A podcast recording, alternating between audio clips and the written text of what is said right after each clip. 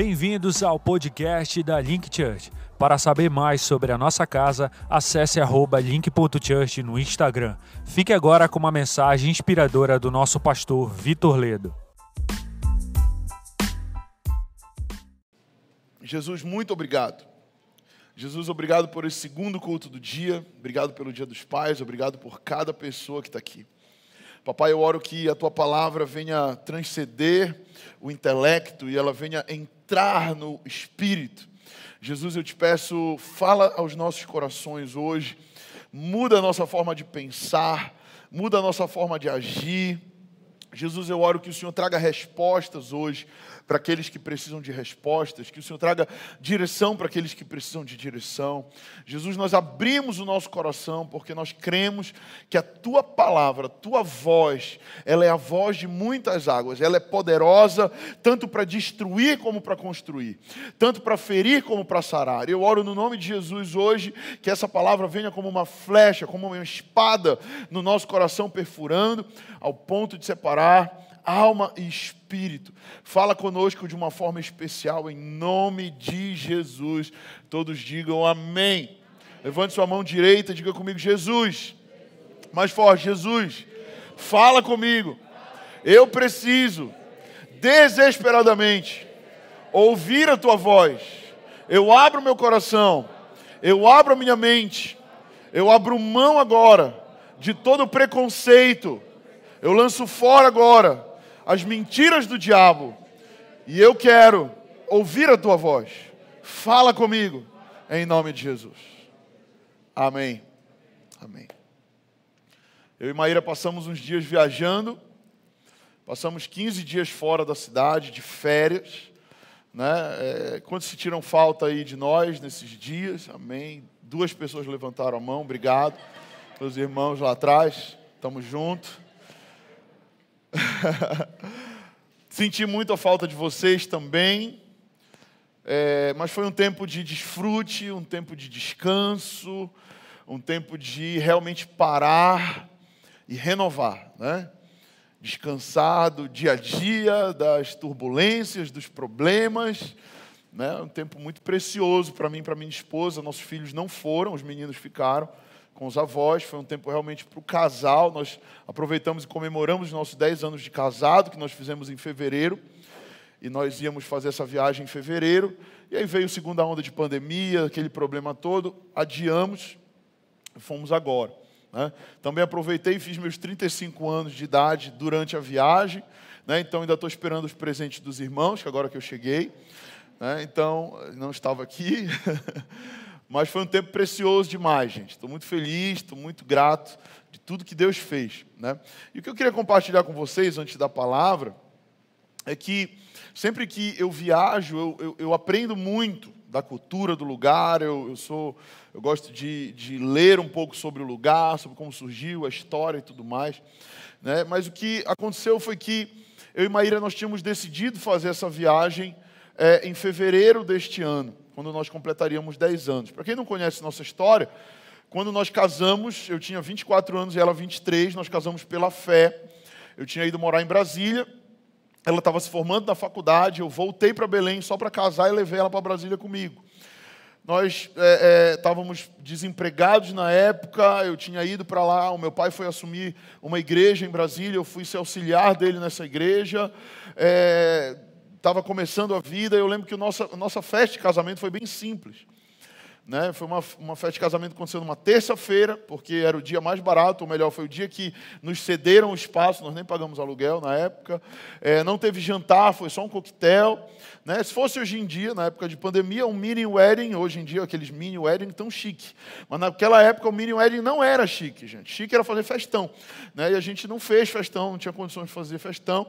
E a gente fez uma festa dentro daquilo que a gente podia. Foi uma festa muito bonita, muito agradável. Deus fez muitos milagres, proveu tudo que a gente precisava. Porém, não foi a festa dos sonhos. E eu sei que o homem, geralmente o homem, ele não tem esse negócio de festa dos sonhos, de vestido, de roupa.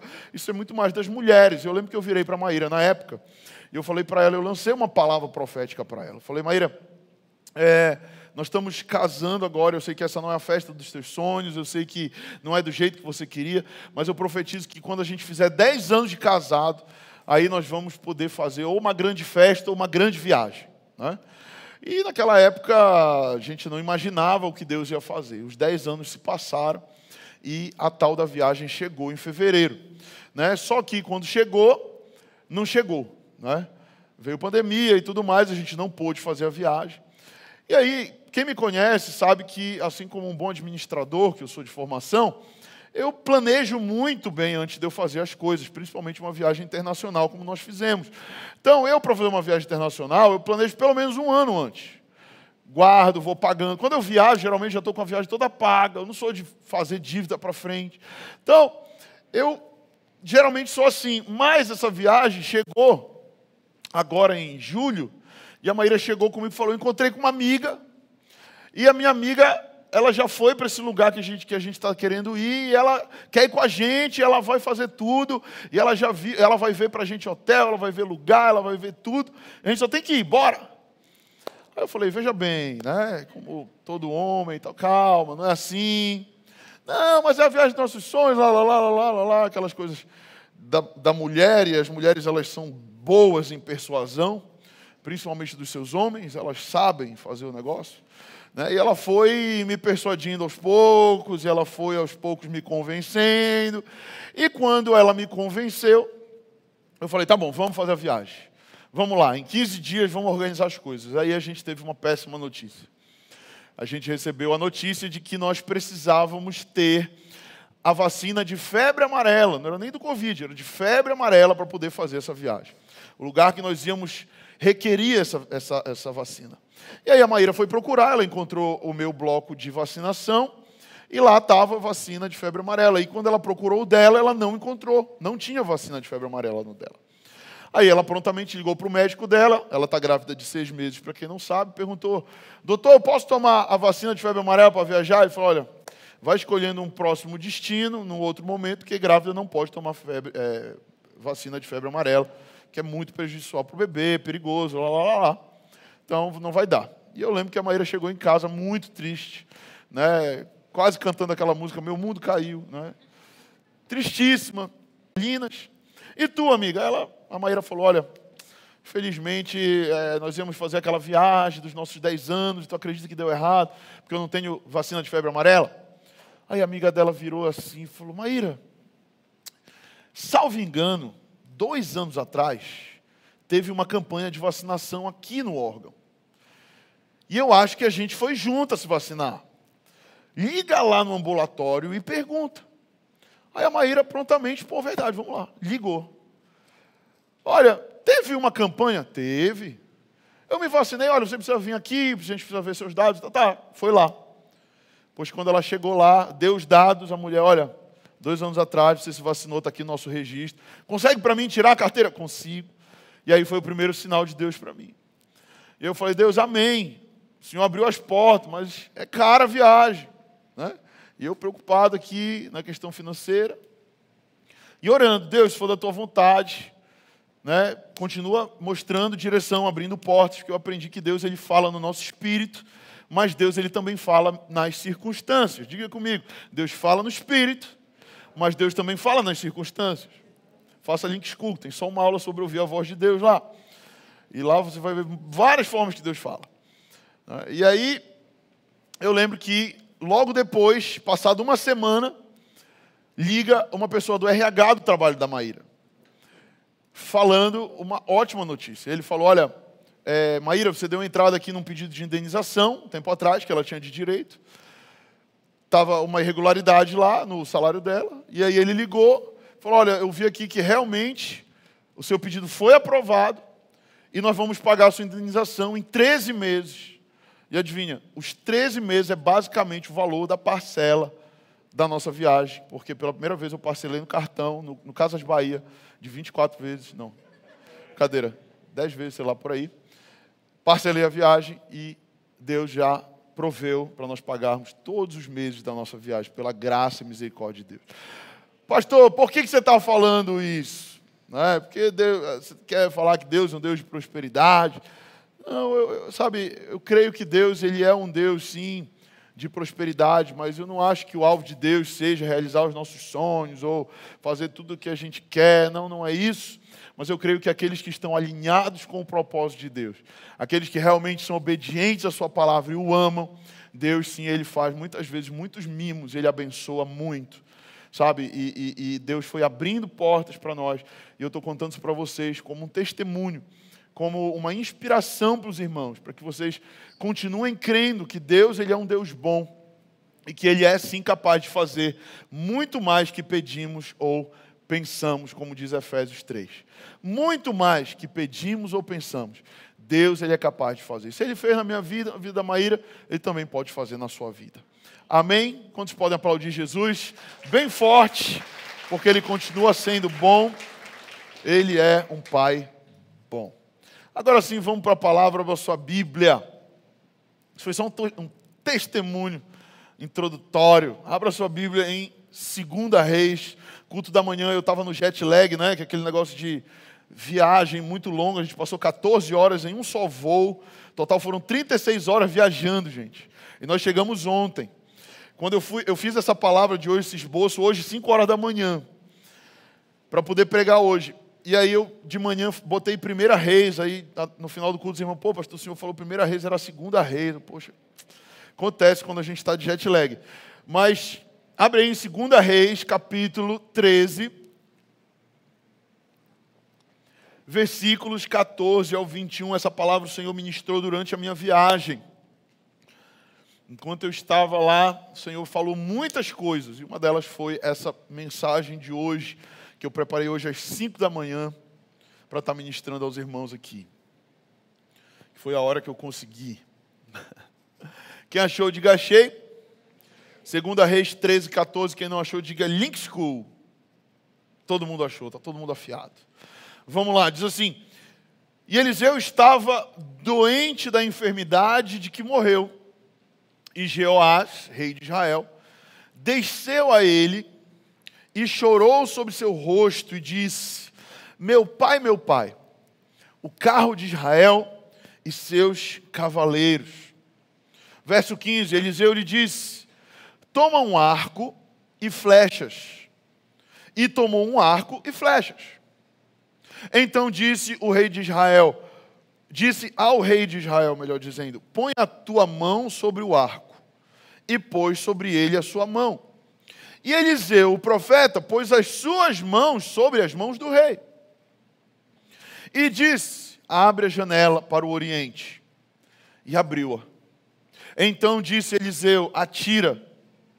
E atirou. E disse: A flecha do livramento do Senhor é a flecha do livramento contra os sírios, porque ferirás os sírios em Afec até os consumir. Disse mais: Toma as flechas, e tomou-as. E então disse ao rei de Israel: Fere a terra. E ele feriu quantas vezes? Três vezes. E parou. E cessou. Então o homem de Deus se indignou, grifa aí na tua Bíblia, ele se indignou muito contra ele e disse: cinco ou seis vezes a deverias ter ferido a terra, então feririas os sírios até os consumir, porém agora só três vezes ferirás os sírios. Depois disso morreu Eliseu e o sepultaram. Ora, as tropas dos Moabitas invadiram a terra à entrada do ano. Diga amém. Diga glória a Jesus. Amados, queria compartilhar com vocês, feche sua Bíblia, espia para cá. Queria compartilhar com vocês sobre um tema que o Senhor colocou no meu coração esses dias, que é não pare, diga comigo, não pare. Vamos lá, só quem está acordado, não pare até ter terminado. Eu não sei se você já enfrentou alguma vez na sua vida a síndrome do meio do caminho. A síndrome do meio do caminho são aquelas pessoas que começam, muitas vezes, projetos, começam empreendimentos, começam algumas coisas na sua vida, mas elas têm uma dificuldade de concluir aquilo que elas começaram. Lá em Eclesiastes a gente vai ver que a Bíblia diz que melhor é o final das coisas do que o início delas. Quando eu casei com a Maíra, com 24 anos, eu liberei uma palavra o quê? Para o futuro, porque eu entendi que ali nós estávamos casando, que nós estávamos começando algo. E se nós estávamos começando algo, aquilo era somente o começo. Se era o começo, ainda não era o melhor, era só o começo. O melhor ainda estaria por vir. Muitas vezes nós começamos as coisas de uma forma muito empolgada. Nós começamos os empreendimentos, os projetos, nós estamos lá, vamos lá, e agora eu comecei, e a gente está empolgado, e a gente está indo, mas eu não sei por que cargas d'água. Muitas vezes, no meio do caminho, nós desmotivamos. Aquela empolgação inicial vai se aquietando, os problemas vão abafando o sonho, os, as guerras externas começam a nos ferir e machucar e começam a nos fazer retroceder.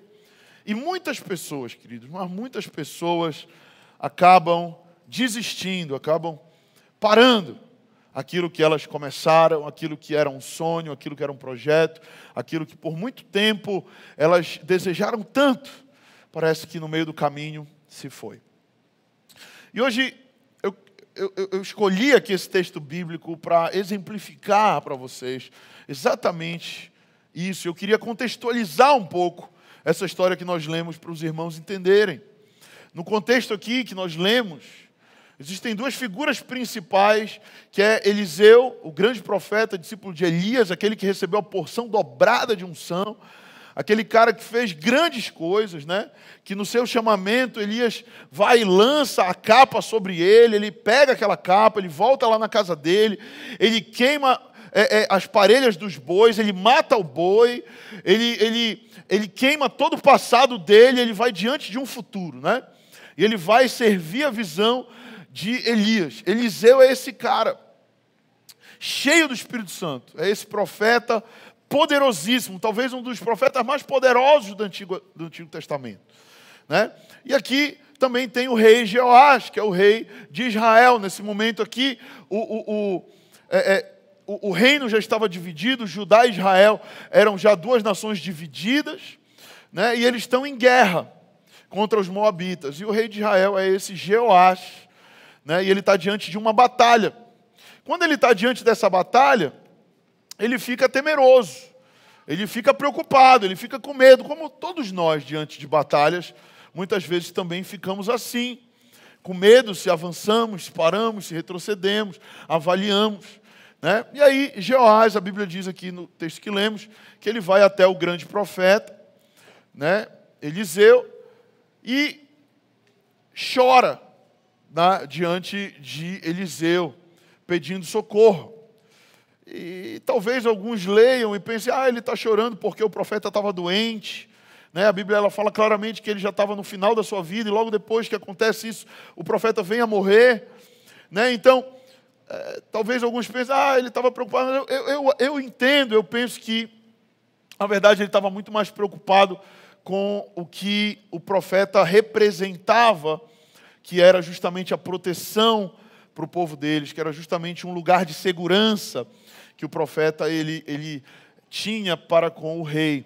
Né? Então ele vai, ele chora como se, cara, se tu morrer, eu estou frito. Né? Porque o profeta no Antigo Testamento ele era como se fosse o próprio Deus encarnado. Então, quando alguém ia ao profeta, a pessoa estava procurando o próprio Deus. Né? Então ele vai, ele chora, e ele está com medo do futuro, ele sabe que o profeta está morrendo, está muito doente. Então, o profeta Eliseu dá algumas instruções muito claras para o rei. E essas instruções, elas são claras, mas elas também são tanto quanto inusitadas. Né? E às vezes a gente lê isso aqui e a gente fica sem entender o que está acontecendo aqui. E é justamente sobre essas direções que o profeta dá, que eu quero compartilhar com vocês hoje. Porque eu entendo que é, é, muitos de nós já passamos por isso, de começar algo que nós não terminamos. Quem aqui já começou algo que você por algum motivo parou no meio do caminho? Né? Mas eu tenho certeza que muitas vezes nós olhamos para trás e nós não queríamos ter desistido, sim ou não? Eu creio que muitas pessoas olham hoje e pensam, poxa, se eu tivesse tentado mais um pouco, se eu tivesse perseverado um pouco mais, se eu tivesse, sabe, andado mais um, algumas milhas, talvez eu tivesse conquistado aquilo que eu queria. Né? E, e talvez nós nos arrependamos de termos desistido no passado de algumas coisas, sabe? Mas o fato é que eu não quero que você fique é, olhando para o seu passado. O que eu quero te dar hoje chaves para que você não venha desistir no seu futuro que eu quero que você hoje pegue algumas chaves da palavra de Deus para que você termine aquilo que você começou. Eu creio que Deus ele quer colocar promessas na sua vida, propósitos na sua vida, para que você alcance aquilo que Deus está colocando diante de você. Quantos querem terminar aquilo que agora estão começando? Diga amém. E eu queria hoje dar para vocês algumas, é, é, alguns métodos ou alguns princípios que nós precisamos viver se nós queremos ir até o final e concluir a boa obra, sabe, como o apóstolo Paulo diz, concluir a boa obra, né? Eu, eu, eu consegui guardar a carreira, eu consegui é, é, concluir com fé aquilo que Deus me confiou, né? E já pensou se o apóstolo Paulo tivesse desistido no meio do caminho? Né? Já pensou se ele tivesse algum momento, não, sabe, esse negócio de ser crente não dá para mim não, eu vou fazer outra coisa, vou voltar a fazer tenda, sabe? Já pensou se Pedro voltasse a ser pescador? Ele até tentou, né? Quando Jesus morre e, e, ressuscita, e, e, ressuscita, quando Jesus ressuscita, ele volta. Pedro está fazendo o quê? Pedro está pescando, porque Pedro não estava mais acreditando que Deus ainda tinha um propósito na vida dele. Quantos de nós, em algum momento da nossa vida, acabamos que desistindo dos propósitos e das promessas de Deus e começamos a achar que, ah, não, talvez não seja bem assim, talvez seja da forma que eu quero fazer o que eu acho. Né? E hoje eu queria falar com vocês alguns princípios daquilo que nós começamos. Em primeiro lugar, a primeira coisa que eu aprendi nesse texto bíblico é que nós precisamos procurar o auxílio do Senhor. Diga comigo, procurar o auxílio do Senhor. Não, vamos lá, vocês podem fazer melhor que isso. Procurar o auxílio do Senhor. Então, quando eu li isso aqui, eu percebi que o rei Jeoás, ele até começa bem. Né? Ele, ele começa bem, ele procura o profeta Eliseu. E o procurar o profeta aponta justamente para aquela pessoa que procura Deus, que procura o auxílio de Deus. Né?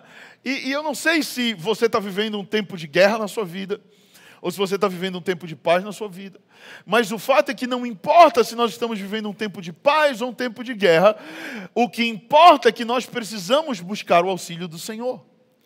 Eu não sei se você já viu aquelas pessoas que só buscam o auxílio do Senhor em tempos de guerra. Quem conhece alguém assim? Levante sua mão, ou então entregue-se agora. Né? Pessoas que, quando o calo aperta, pô, eu vou lá na igreja, né? Deixa eu ver o que o profeta tem lá para falar. Vai que Deus libera uma palavra, muda meu destino. Vai que aqueles irmãos lá do, do coque moderno oram por mim. É, o irmão do coque moderno é a galera que faz a, a bainha da calça aqui, mas que é cheio do Espírito Santo. Né? As irmãs que não são mais do saião, são da calça rasgada, mas ela bota a mão, ela parece que estão a tua vida. Né? Já viu isso?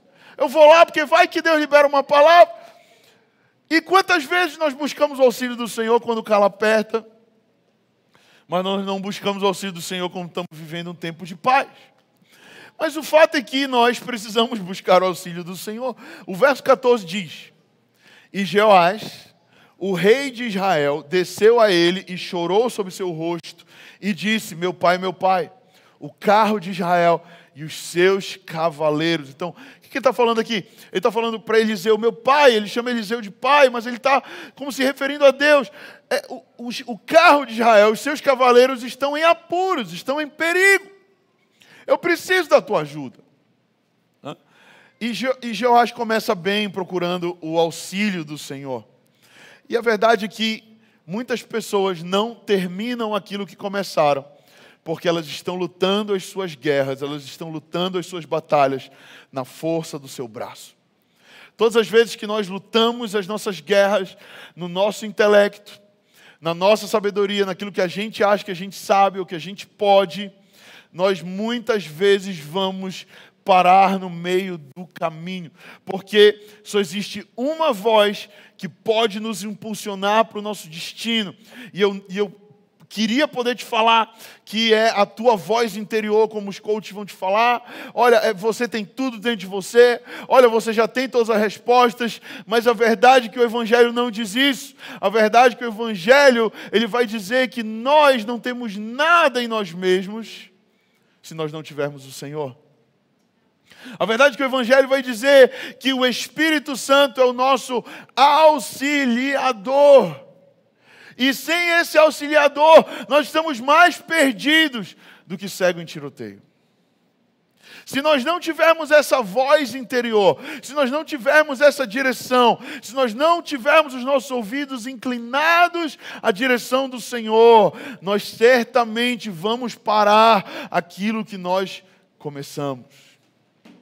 Muitos estão, infelizmente, lutando com os seus próprios braços, e por isso chega uma hora que o braço pesa, chega uma hora que a gente cansa, chega uma hora que o ar falta, e chega uma hora que a gente está com vontade de desistir, e a gente fala: olha, game over para mim. Eu não aguento mais, não dá mais para mim. Eu quero te falar que buscar o auxílio do Senhor é justamente ouvir a voz do Senhor e obedecê-lo. Diga comigo: buscar o auxílio de Deus é ouvir a sua voz e obedecer. Todas as vezes que eu preciso do auxílio de Deus, eu preciso buscar ouvir o que Ele tem para mim. Eu preciso buscar ouvir Sua voz. Muitas pessoas estão perdidas porque elas não oram, porque elas não buscam Deus porque elas não leem a palavra, porque elas estão desconectadas daquele que tem as respostas que ela precisa. E, e eu quero te perguntar hoje: você tem buscado esse auxílio aonde?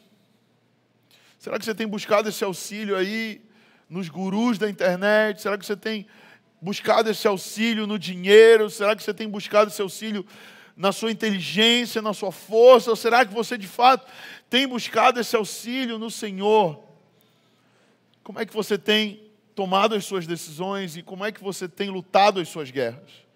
Será que você tem incluído Deus na equação da sua vida?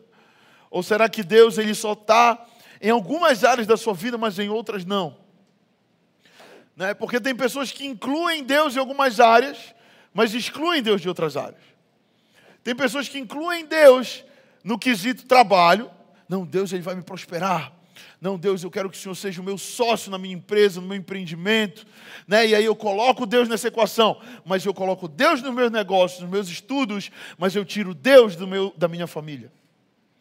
Na minha casa eu não me pareço com Jesus. Na minha casa eu vivo vários princípios errados. Na minha casa eu faço muitas coisas que não prestam. Então, muitas pessoas estão vivendo uma religiosidade onde elas incluem o Senhor em algumas áreas, mas excluem Deus de outras áreas. Eu não sei se você já viu isso, mas isso acontece muitas vezes, muito corriqueiro, e às vezes é o contrário. Às vezes ele tem Deus quando ele está em casa, mas quando ele está no trabalho, ele abre concessões. E ele pensa: não, eu preciso, para eu ser um empresário de sucesso, eu preciso ser um empresário. Eu não posso ser um cristão aqui, eu preciso ser um empresário. E muitas pessoas dissociam a sua vida cristã da sua vida natural. E isso é um grande engano. Eu já ouvi pregadores falarem: não espiritualize o que é natural e não naturalize o que é espiritual. Balela tudo que nós fazemos e tocamos é ao mesmo tempo natural e também espiritual. Afinal de contas, você acorda de manhã e fala: Espírito, fica na cama, porque o corpo vai tomar banho. Não, você não pode fazer isso, porque em você está espírito, alma e corpo. Então tem como desassociar espírito, alma e corpo? Faz sentido. Mas muitas pessoas querem desassociar. Em dado momento eu sou cristão, em dado momento eu não sou. Para algumas coisas eu faço correto, para outras eu faço errado. Né? E nessa viagem foi interessante porque é, é, é, quando eu, eu, eu, fui com a Maíra nessa jornada, é, é, muitas vezes a gente tira férias e eu, eu conheço pessoas que tiram férias, e quando elas tiram férias, elas tiram férias dos princípios, elas tiram férias de Deus, elas tiram férias de tudo. Elas esquecem, esquecem até que elas são cristãs. Vai falando, Deus, os irmãos que estavam em Salinas lá. Né? né? Às vezes a gente tira férias de tudo, cara. Sim ou não, gente? Sim ou não? E o desafio é eu tirar férias, mas o Senhor ir comigo aonde vou. Né? E foi muito louco, porque quando aconteceu aquele negócio que eu falei para vocês da vacina, algumas pessoas disseram para mim, para Maíra, ah, liga para alguém aí da SESMA, dá um jeito, dá uma falsificada aí na assinatura. Tudo um, um cara que treina comigo, não vou citar nomes, é óbvio, crossfit, o cara chegou comigo, já fiz essa viagem. Aí, negócio da febre amarela aconteceu comigo. Sabe o que a gente fez? A gente levou a nossa secretária lá de casa, lá no posto. E aí a gente, ela, ela tomou a vacina e a minha esposa estava grávida e a gente deu a carteira da minha. Na hora eu virei para ele e falei: meu irmão, eu sou pastor. Se eu faço isso, eu destruí com a minha viagem. Aí. Porque todo pecado tem consequência. Todo pecado vai ter um preço. A Bíblia diz que o salário do pecado é o que? A, a vida? Não, é a morte. Mas quantas vezes a gente abre concessões? Quem está entendendo o que eu estou falando? Na hora da batalha, na hora da dificuldade, na hora do vamos ver, não, peraí, deixa eu abrir uma concessãozinha aqui, porque eu quero tanto realizar o meu sonho de viajar para esse lugar. E não foi uma nem duas, foram umas três propostas que nós recebemos para fazer algo errado, para nós irmos para essa viagem. Mas nós decidimos dizer não, nós preferimos não ir, se fosse necessário, do que fazer alguma coisa errada para ir. Quem está entendendo o que nós estamos falando? Então, o primeiro lugar que eu quero que você entenda é que nós precisamos, para nós concluirmos a jornada que Deus propôs diante de nós, nós precisamos primeiramente buscar o auxílio do Senhor. Diga amém. E em segundo lugar, nós precisamos entender, diga comigo, que uma parte Deus faz. Vamos lá, uma parte Deus faz. Mas a outra parte eu preciso fazer. Aqui no verso 15 do texto que nós lemos, diz assim: E Eliseu lhe disse: Toma um arco e flechas. E tomou um arco e flechas. E o que é interessante é que Joás ele é, é, é bem mandado, né? O profeta fala: Olha, faz isso. Ele faz, faz isso, ele vai fazendo. Então perceba. Então disse o rei, disse ao rei de Israel: Põe a tua mão sobre o arco e pôs sobre ele a sua mão. E Eliseu pôs as suas mãos sobre as mãos do rei. Aí ele continua dizendo assim: E disse: Abre a janela para o oriente. E ele abriu-a. Então disse Eliseu: Atira. E ele atirou. E disse: A flecha do livramento do Senhor é a flecha do livramento contra os sírios, porque ferirás os sírios em Afec até os consumir. Então, quando Deus ele, ele comissiona a gente para algo, ele nos conduz para aquilo que nós precisamos fazer. Então, se Deus ele te comissionou, se Deus ele te escolheu e você entregou a sua vida para ele, ele vai te conduzir nesse processo. Mas o que é interessante é que existem outras que de, existem outros momentos que Deus também nos dá a responsabilidade. Então o que a gente precisa entender é: existem coisas que Deus ele vai fazer por nós, mas existem coisas que nós vamos precisar fazer. Eu não sei se você já viu aquele cristão que ele entrega a vida dele a Jesus, aí ele deita numa rede, e ele fica se embalando lá na rede. Aí ele toma uma açaí dele, fica de bucheio lá. Né? Aí ele fala, ah, Deus vai me prosperar. Aí ele fica lá na rede. Aí ele acorda 11 horas da manhã, 10 horas da manhã. Deus vai me prosperar. Aí ele está lá se embalando na rede. Aí ele acorda 11 horas. Ai, estou tão cansado. Né? Ai, que cansaço. Acho que eu vou voltar para dormir. O que eu quero que você entenda é que aqui, na primeira parte, a gente vê Eliseu pegando Jeoás pelas mãos e atirando junto com ele. Silas, vem aqui rapidinho comigo. Sobe aqui, por favor. Sobe aqui rápido. Vai, já está aí. Fica aqui assim. Então, imagina aqui que Silas é Jeoás, o rei. E eu sou o profeta, né? Eliseu. Pega o arco como se fosse atirar. Isso. O que que Eliseu faz? Ele vai junto com o rei, ele puxa, ele fala, peraí, abre a janela aí. Aí ele abre a janela, aí ele ajuda a mirar, ele ajuda a puxar. Agora, tá no prumo, tá perfeito, pode atirar. E aí ele atira. Atira, mano. Atira. Atira que a gente não vê porque ela é imaginária, beleza. ele atira. Quem entendeu? Na primeira ordem que o profeta dá, ele auxilia, ele dá a direção, ele mostra como é. Ele praticamente faz junto. Porém, ele não para aí. E ele diz: Olha, você vai ferir o inimigo com essa flecha que foi para o ar. Porém, depois disso, ele fala: Agora, pega a aljava, pega de novo e atira para o chão. Né? E olha só, o que a gente precisa entender é que existem momentos que Deus ele vai fazer por nós, mas existem momentos que ele vai dizer: agora você precisa atirar. Agora você precisa andar por fé.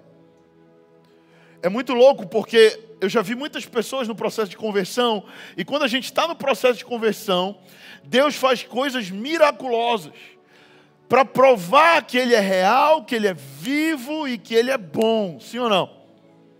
Mas parece que depois Ele para e Ele fala: Agora que eu te mostrei, você precisa agora me mostrar. Agora que eu te mostrei quem eu sou, você precisa me mostrar quem você é. E isso é muito doido, porque Deus ele vai nos auxiliando e ele vai nos dando direção, mas chega uma hora que ele fala: agora você tem que aprender a caminhar por fé. Você tem que aprender a, a dar passos só crendo, sem ver. É justamente isso que, que Eliseu está falando aqui para Joás. Sabe, a vida com Deus ela vai sempre exigir de nós flechadas de fé. E nós precisamos atirar em alvos que nós não vamos ver. Apesar da mão de Eliseu estar com Joás, ele atira pela janela e ele não sabe onde aquela flecha vai acertar. Então aqui a gente vê dois contextos. O primeiro contexto é ele atirando para o ar. E quando ele atira para o ar, isso aponta justamente para a obra do Espírito Santo nas nossas vidas. O Espírito Santo, ele habita nos ares, ele habita em nós, ele está aqui agora. E quando ele atira, isso aponta para uma direção de Deus. O fato do profeta pegar na mão dele aponta que Deus estava com o rei e que ele não precisava temer e que para onde ele atirasse ele ia acertar, porque Deus estava direcionando. Mas em seguida a gente vê o profeta dizendo a Jeoás: agora atira para o chão.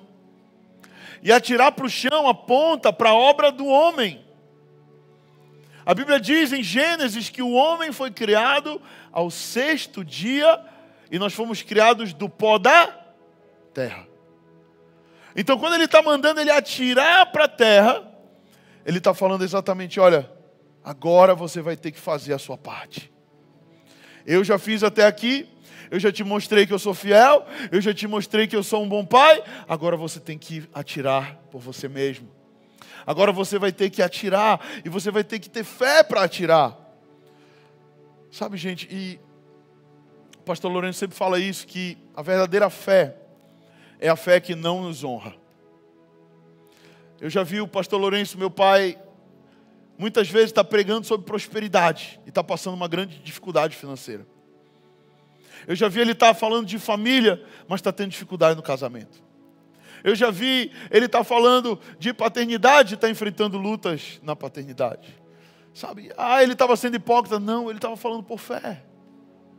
Quantas vezes nós precisamos não agir pelo, pela nossa realidade atual, mas, mas agir pelo que nós cremos que será.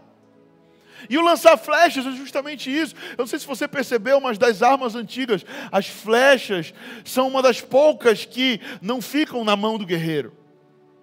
A espada, ela ficava aqui na mão do guerreiro, precisava ficar. O tacape precisava ficar. Muitas outras armas precisavam ficar, a espada, a samurai precisava ficar, mas a flecha, ela precisava ser lançada. E nós precisamos entender que nós precisamos permanecer lutando para que nós possamos alcançar o propósito de Deus. Muitas vezes nós desistimos porque ou nós esperamos só Deus fazer, ou nós achamos que só depende de nós. Sabe, e o que eu gosto sempre de dizer é que se nós queremos ser vitoriosos, nós precisamos alinhar a mão de Deus e a nossa mão. Precisamos fazer aquilo que Deus está nos dizendo, obedecer o que Deus está falando, mas precisamos também fazer a nossa parte, ser fiéis a Ele, sabe? É, é, ser trabalhadores, ir, ir à luta, ir atrás. E não só ficar esperando as coisas acontecerem. Mas a verdade, queridos, é que muitas pessoas desistem, porque não entendem que Deus ele tem a sua parte, mas que você também tem a sua parte. Diga para a pessoa que está do seu lado: Deus tem a parte dele mas você também tem a sua. Eu quero te perguntar: você tem feito a sua parte? E em terceiro e último lugar, para nós encerrarmos, se nós não queremos desistir no meio do caminho, se nós queremos terminar aquilo que nós começamos, nós precisamos colocar a nossa obediência no que Deus falou e não naquilo que faz sentido ou não. Eu vou repetir para você entender. Precisamos colocar a nossa obediência na voz de Deus e naquilo que Ele falou, e não naquilo que faz sentido ou não para nós. Eu sei que nós temos o hábito aqui na Link de orar pelas pessoas e no final perguntar: faz sentido? Né? Quem já ouviu isso aqui? Nós oramos, é, faz sentido. E isso é muito bom no que tange palavras de conhecimento, no que tange palavras de sabedoria elas realmente precisam fazer sentido, porque esse tipo de dom, esse tipo de palavras são coisas que estão acontecendo hoje na nossa vida. Porém, no quesito profecias, muitas vezes as profecias não vão fazer sentido. Eu já recebi palavras no meu passado que quando eu ouvi aquela palavra, eu falei: Deus, você tem certeza que isso é para mim? Agora mesmo compartilhava com algumas pessoas na minha sala, durante a viagem, quando o avião começou a decolar, Deus falou: pega o teu celular e começa a escrever, e hoje a, forma de escrita é diferente, né? não é mais é celular. Começa a escrever, eu peguei o meu celular, e Deus começou a falar, e eu anotei quase 20 itens de coisas que Deus foi falando, que Ele quer fazer nos próximos cinco anos na minha vida e nessa igreja. E eu fui anotando todas elas. Enquanto eu, fal... eu anotava, eu chorava no avião. O que era interessante é que estava todo mundo dormindo no avião e eu queria chorar alto. Mas eu não podia. Então, eu sabe, aprendendo choro para não chorar alto, ouvindo a voz de Deus, ele falando coisas grandes, que eu olhava e falava, não é possível, o senhor tem certeza? Para mim, comigo, um improvável. Não, Deus, para com isso, não me ilude, não me ilude, Deus. E às vezes Deus vai liberar algumas palavras para você, que quando você ouvir não vão fazer sentido. E foi justamente isso que aconteceu aqui. Né? Deus ele, ele libera através do profeta uma palavra e ele fala para Joás: atira. Mas quando ele fala atira, ele não fala as consequências que seria se ele não atirasse cinco ou seis vezes. Não sei se você compreendeu, mas ele só atira três vezes as flechas. E quando ele termina de atirar, a Bíblia diz que o profeta fica indignado, fica com raiva e diz: se você tivesse atirado cinco ou seis vezes, você venceria a batalha, mas porque você só tirou três vezes, você vai perder a batalha. E alguns pensam, pô, mas Deus é injusto, por que, que ele não falou a consequência antes dele falar as regras? E é justamente isso que Deus faz conosco. Deus ele, ele libera uma palavra, ele fala: olha, você precisa fazer isso aqui, e aí a pessoa vai, ela obedece. Aí Deus ele progride a revelação. Entenda, a revelação de Deus ela é progressiva. Tem gente que parou de receber revelação, sabe por quê? Porque parou de obedecer. Quando eu recebo uma revelação e eu obedeço, Deus progride. Aí eu recebo uma nova, e aí eu progrido, e eu obedeço, eu recebo uma nova, e eu progrido, eu recebo uma nova. Mas se eu não obedeço, eu não recebo mais revelação. E Deus fala para Joás: atira para a terra. Deus não fala quantas vezes ele ia tirar. Deus ele confia essa decisão para nós. Deus ele não vai falar para você exatamente o que você tem para fazer, ou o que, ele, o que você tem que fazer, ou como você tem que fazer. Mas Ele vai dizer: você precisa fazer isso. Se você obedecer, Ele vai te dar uma outra revelação mais à frente. Se você obedecer, Ele vai te dar outra revelação. Mas se você ficar parado, Deus ele vai ficar com a última que Ele já te deu. Faz sentido, gente? Eu não sei você, mas eu quero viver as revelações progressivas do Senhor. Eu quero a cada cinco anos poder ouvir o que eu ouvi naquele avião. Eu quero a cada X anos ouvir a voz do Senhor de novo, dizendo: Filho, você foi fiel até aqui, agora eu tenho mais para você. Eu quero. Eu não sei como está o teu coração hoje, eu não sei se você tem esse anseio, mas talvez Deus esteja falando para você, cara, pega o teu arco, pega a tua flecha e atira. Mas tem gente que está pegando as flechas e está fazendo flechas de estimação está adornando suas flechas, está polindo a flecha e está falando: Ah, vocês são tão bonitinhas, eu vou acumular o máximo de flecha que eu puder na minha aljava. Enquanto Deus está falando: Ei, atira a flecha, para com isso de ficar guardando flecha, para com isso de ficar se autopreservando, para com isso de ficar na segurança, lança a flecha teve uma palavra que me marcou no ano de 2017, 2018, no início dessa igreja, que Deus gritou no meu coração. Ele falou: Vitor, uma vez que você abrir mão da sua empresa, você vendeu o seu negócio, você mergulhar no ministério, não tem mais volta. Deus foi muito claro para mim, ele disse: não tem mais volta. Uma vez que você lançar a flecha, não tem mais como buscar ela de volta, ela já foi lançada. E nesse momento, quando Deus nos coloca diante de uma oportunidade de nós lançarmos a flecha para os nossos destinos, muitos falam: não, deixa eu guardar a flecha. Não, eu prefiro ficar com as flechas aqui, no meu conforto aqui, é mais seguro. Eu, se vier um inimigo, a flecha está aqui. Sabe, Deus está falando: lança a flecha, lança a flecha, lança a flecha. Sabe? E esse terceiro lugar, ele é chave. Nós precisamos obedecer aquilo que Deus falou, mesmo se fizer sentido ou não. Deus muitas vezes vai nos dar direções que não vão fazer o menor sentido. Mas a nossa obediência não deve e não pode estar pautada naquilo que faz sentido ou não mas a nossa obediência precisa estar pautada no que Deus falou. Quando Deus me falou, olha, vende a tua empresa e começa uma igreja, para mim não fazia sentido nenhum. Na verdade, as negociações com meu sócio na época começaram comigo querendo comprar a parte dele. Eu cheguei com meu sócio e falei, cara, eu quero comprar a tua parte no negócio, eu quero continuar, mas sem você. E no final Deus falou para mim, não, você não vai continuar. Quem vai continuar Ele. E eu tive que lançar minha flecha. Sabe, eu quero perguntar: qual é a flecha que você está guardando? Qual é a tua flecha de segurança? O que é na sua vida que te dá mais segurança que o próprio Deus? Você precisa lançar essa flecha. Se você quer terminar aquilo que Deus começou na sua vida, você precisa aprender a lançar essas flechas. Quantos podem dizer amém?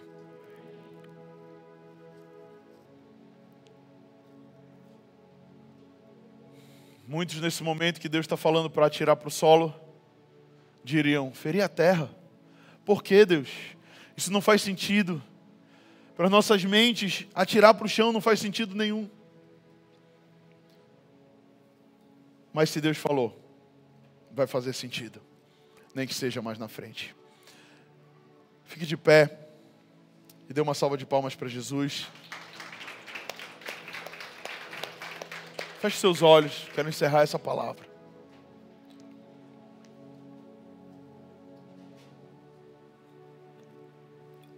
O fato é que, quando nós obedecemos a Deus, nós somos aprovados. Mas quando nós desobedecemos, nós somos reprovados. Eu gostaria de finalizar essa história te dando uma boa notícia, mas essa história tem um final infeliz. Jeoás obedece pela metade. E a obediência pela metade é a mesma coisa que a desobediência. Disse mais: Toma as flechas, e tomou-as. E então disse ao rei de Israel: Fere a terra, e feriu-a três vezes, mas ele parou. Ele feriu três vezes, mas ele cessou. Eu não sei por que, que ele parou. Eu não sei se ele cansou. Eu não sei se ele achou que era ridículo o que ele estava fazendo. Eu não sei se ele achou, não, eu sou um rei, o que, que eu vou ficar atirando para a terra? Mas o fato é que ele parou. Muitas vezes nós, diante das coisas que Deus nos pediu para fazer, também paramos. Também desistimos, também por algum motivo falamos, não, eu acho que não é bem assim. E a Bíblia diz que o profeta se indignou e disse: deverias ter atirado cinco ou seis vezes a terra. E então feririas os sírios até os consumir. Porém, agora só consumirás os sírios três vezes. Aquilo que não faz sentido para nós, faz sentido para Deus. Se Deus nos pede para atirar todas as flechas que nós temos, então nós precisamos atirar. Eu fico imaginando o rei Joás atirando uma, atirando duas, atirando três e cansando. Mas o que Deus esperava dele era ele atirar uma, duas, três, quatro, cinco. E quando ele já não tinha mais na aljava, ele ia procurar: peraí, deve ter alguma flecha por aqui, deve ter outra flecha por lá. Eu preciso continuar atirando, continuar atirando até Deus mandar parar. Porque Deus disse para ele começar, mas ele não disse para ele parar. Só pare quando Deus disser para você parar. Ou melhor, não pare até que você tenha terminado aquilo que Deus lhe mandou começar. Amém, igreja? Eu queria encerrar te falando que a maioria de nós vive suas vidas como se as flechas fossem valiosas demais. Mas a verdade é que as flechas só têm valor quando elas estão cumprindo o seu propósito. E o propósito delas é serem lançadas e não guardadas. Lance